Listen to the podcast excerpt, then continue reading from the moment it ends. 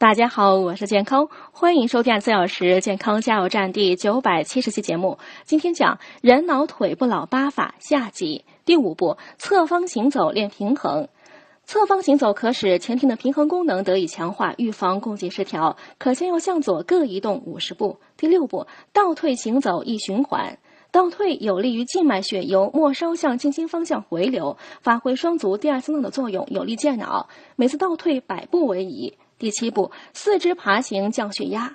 爬行时，躯体变成水平位，减轻了下肢血管所承受的重力，血管变得舒张松弛，心脏排序的外周阻力下降，有利于缓和高血压。可用四肢爬行五十米。